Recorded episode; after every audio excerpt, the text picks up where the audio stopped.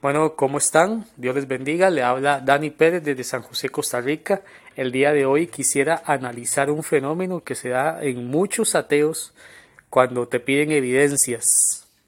Muchos de ellos dicen, dame pruebas o evidencias de la existencia de tu Dios. Lo vemos en redes sociales, ¿verdad? Mayormente. Y cuando vos les das una evidencia te la rechazan porque según ellos lo que vos les estás dando no es una evidencia. Entonces yo creo que antes de poder tener una conversación con un ateo, hay que dejar claros los límites, ¿verdad? Las demostraciones, qué clase de demostraciones quiere esta persona y demás. Porque la mayoría de estas personas vienen y te piden evidencia científica de la existencia de Dios. Y por evidencia científica nos estamos refiriendo a algo que pueda ser probado por el método científico. Y sabemos que las ciencias, las ciencias naturales como tal, se dedican a investigar o a estudiar el mundo natural obviamente. Y sabemos que Dios no es un ser material o natural, entonces el ateo lo que está haciendo nos está obligando a nosotros, porque Él nos dice a nosotros, si no me das pruebas científicas, entonces tu Dios no existe, nos está obligando a que encajemos a Dios en el mundo natural cuando no es así. Es como que yo te pida eh, evidencia científica o del método científico para que demuestres que Cristóbal Colón llegó a América en el año 1492 con tres embarcaciones, la Niña, la Pinta y la Santa María. Evidentemente esto es un hecho histórico que no puede ser probado científicamente porque no puede ser observado y mucho menos repetido. Ese, ese hecho, para poder probarlo, hay que utilizar otro tipo de estudio, de metodología, la metodología histórica o alguna otra metodología más. Igual estamos hablando de categorías diferentes. Dios es un ser metafísico, inmaterial, espiritual. La ciencia se dedica a estudiar lo natural, el mundo natural como tal, aquello que puede ser observado, medido, experimentado. Entonces aquí estamos hablando de dos categorías totalmente diferentes.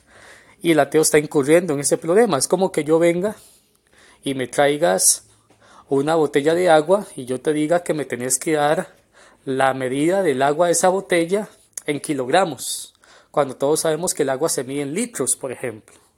Entonces, obviamente, pues eso no es culpa de la persona que está brindando la evidencia, es la persona que está pidiendo la evidencia que no sabe qué es lo que está pidiendo, no conoce la disciplina, el método científico y por lo tanto, pues esta persona se atreve, ¿verdad?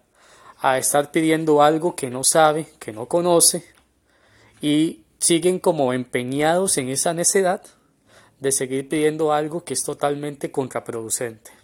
Entonces, si usted va a pedir una evidencia, si es ateo y va a pedir una evidencia, usted tiene que estar seguro de lo que está pidiendo.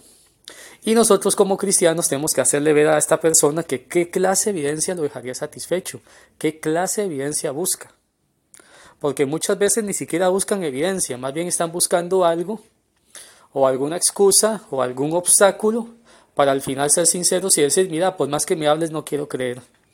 Entonces, como dice la Biblia, no hay que arrojarles perlas a los cerdos. Y eso lo que implica es que no tenemos que perder nuestro tiempo, que es muy valioso con personas que no están abiertas.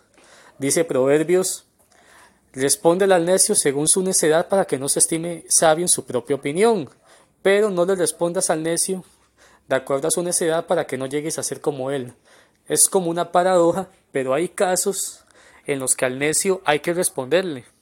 Sin embargo, hay otros casos en los que al necio no hay que responderle. Nosotros tenemos que tener discernimiento para saber en cuáles casos podemos responder. Yo, diría que respondamos en aquellos casos que veamos que la persona está abierta, hay apertura, la persona es honesta intelectualmente, es respetuosa, pero en aquellos casos en los que la persona no es honesta intelectualmente, no es respetuosa, nos hace perder nuestro tiempo, nos insulta, en esos casos lo mejor sería no responder.